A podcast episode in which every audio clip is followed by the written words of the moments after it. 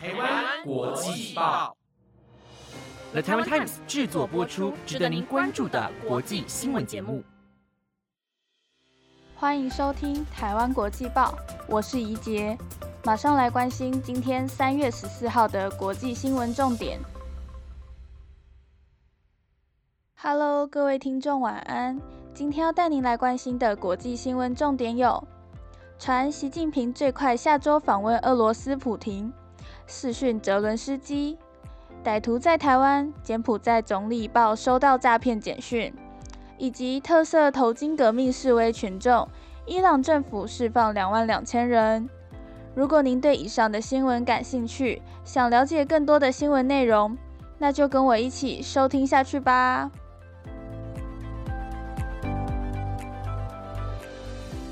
今天的第一则新闻带您来关心。传出习近平最快下周访问俄罗斯普廷，视讯泽伦斯基。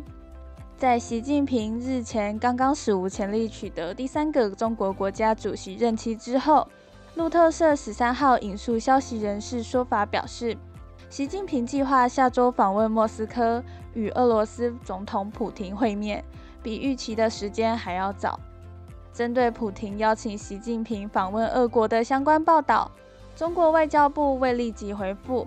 克里姆林宫也拒绝评论。路透社指出，未能立即取得其他细节且听取此事的消息人士因涉及敏感而拒绝具名。华尔街日报报道，习近平考虑趁着出访俄国，连带访问其他欧洲国家，并在访俄后与乌克兰总统泽伦斯基以视讯方式展开战争以来的首次会谈。此举反映出北京在斡旋结束战争方面寻求发挥更积极作用。中国在二零二二年二月与俄罗斯发表的联合声明称，中俄友好没有止境，合作没有禁区。几周后，俄罗斯就全面入侵乌克兰，而且中俄双方仍持续重申彼此关系紧密。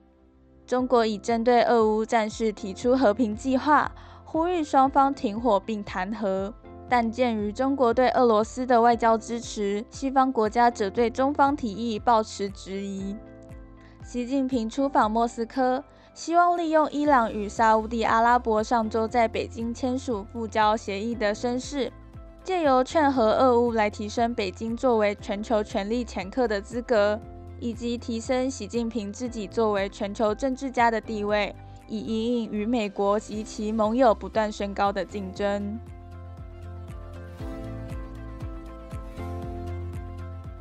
接下来这则新闻带您关注到，歹徒在台湾，柬埔寨总理报收到诈骗简讯。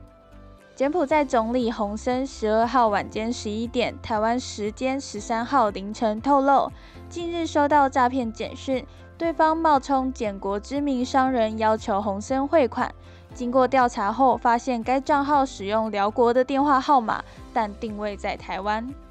根据《简中时报》报道。洪森昨晚表示，自己在一个小时前收到一则诈骗简讯，对方盗用了柬埔寨著名企业家徐坤成公爵的照片，创建一个假冒的 Telegram 账号，并用英语要求洪森汇款。Telegram 采用加密对话的特性，让第三方难以拦截，注重用户隐私，但也因此被诈骗集团拿来当作作案工具。而此软体的隐秘性高。受害者即使受到损失，也很难追踪到歹徒。近期这类型诈骗骗局猖獗，特别提醒听众提高警惕，避免上当受骗。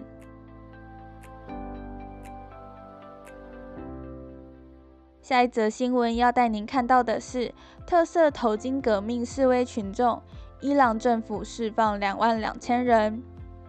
伊朗头巾革命延烧至今，国内始终动荡，备受国际关注。国家司法机关证实，已特赦超过万名囚犯，包含近期因示威抗议招逮的民众。根据路透社报道，伊朗司法机关负责人二杰伊十三号表示，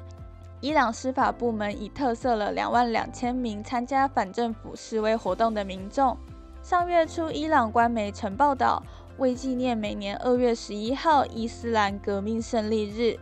伊朗最高领导人哈米尼有意释放数万名囚犯，其中包括先前遭暴力镇压、因示威活动被捕的异议人士。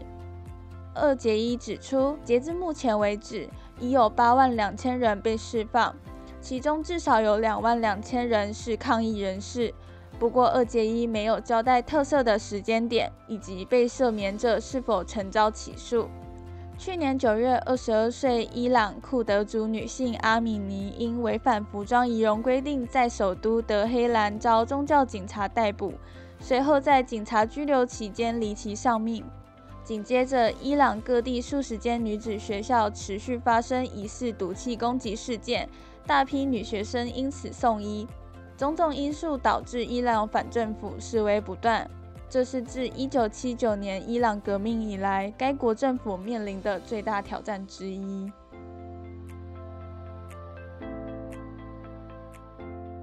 下一则新闻带您看到。遭巨石头指骨折，登山客攀岩垂降误入狒狒领地。南非日前发生一起野生动物攻击人类事故，一群七人登山客日前在班胡克山脉进行攀岩垂降时，意外闯入狒狒领地，引发附近狒狒发怒攻击。导致其中五人进行垂降一半时，三人遭砸伤腿部骨折，随后紧急被直升机送往附近医院抢救，目前已无生命危险。消息曝光后，引发外界瞩目。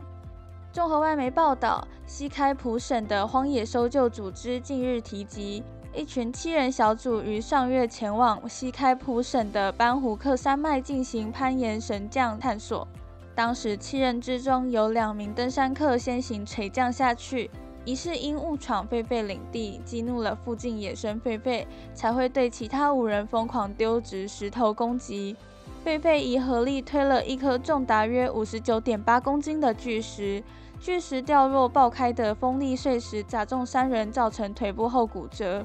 其中两人仅受轻伤，五人最终克难抵达地面。救援直升机紧急前往现场，将伤势最严重的三人送医抢救。一位专门从市区营救灵长类动物的狒狒专家解释：狒狒很容易被不习惯的事物惹怒，它们比较习惯人类在悬崖小路上行走，而非从悬崖上方借由绳索下降。今天的最后一则新闻带您看到环保与生态保育里程碑：美国禁止阿拉斯加北极海能源开发。美国政府将采取措施阻止阿拉斯加州境内和北极海美国领海的能源开发项目，迈出阿拉斯加水土保持动植物保育计划的重要一步。根据综合外媒报道，美国内政部十二号晚间宣布，将无限期禁止阿拉斯加北极海共约六点四八万平方公里区域用于石油和天然气开发。民主党近年竭力限制该国海域的化石燃料项目开发，此次取得重要胜利。知情人士透露，先前曾有消息传出，拜登政府打算不顾环保人士、民主党内部反对，批准阿拉斯加北极地区名为“微弱”的石油钻探项目。微弱项目涉及超过八十亿美元，是国际能源巨头康菲公司推动极具争议的石油钻探计划。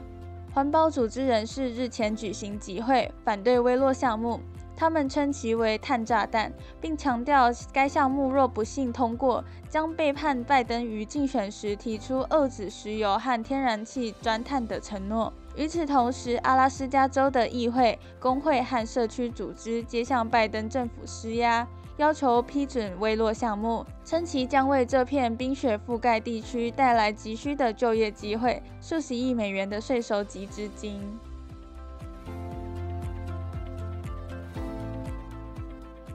以上是今天台湾国际报的五则新闻内容。今天是白色情人节，想和大家聊聊关于白色情人节的起源。这个节日是由日本福冈一家甜点制造商石村万盛堂在一九七七年发起的。石村万盛堂创立于西元一九零五年，以一种由蛋黄制作的日本传统甜点鸡软素面起家。由于每次做鸡软素面都剩下大量蛋白。石村先生灵机一动，研发出一款叫做“明果贺奶子”的软心棉花糖甜点，非常受到欢迎，并成为当时福冈的潮流甜点。一九七七年，第三代传人为了再度刺激销售，便以三月十四号是情人节后回礼的日子来推销贺奶子，作为促销糖果的手段。这个节日也有糖果赠送日、棉花糖日等名字。不过，糖果、棉花糖都是采用白色砂糖，所以渐渐的改成了白色情人节。三月十四号，除了是浪漫的白色情人节以外，同时也是从小看到大的数学常数符号拍的节日——圆周率日 （Pi Day）。在美国，这是一个正式的节日，由麻省理工学院所提议，并且通过众议院的审核。也因为圆周率的近视值是三点一四一五九，据说最佳的庆祝时间是在下午的一点五十九分。不管今天你是过着幸福的情人节，还是可爱的圆周率日，都祝大家开开心心啦！我是怡杰，感谢您的收听。如果对我们的节目有任何想法和建议，都欢迎到台湾国际报的 Apple Podcast IG 留言告诉我们。以上节目有了台湾 Times 制作播出，我们就下礼拜见喽，拜拜。